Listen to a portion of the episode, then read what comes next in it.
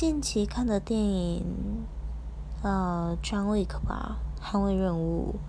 那当然，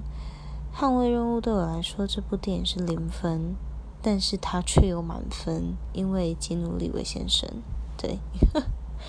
那推不推荐这部电影？基本上，我不喜欢一直打打杀杀的电影，但是我喜欢动作片，我喜欢紧张刺激，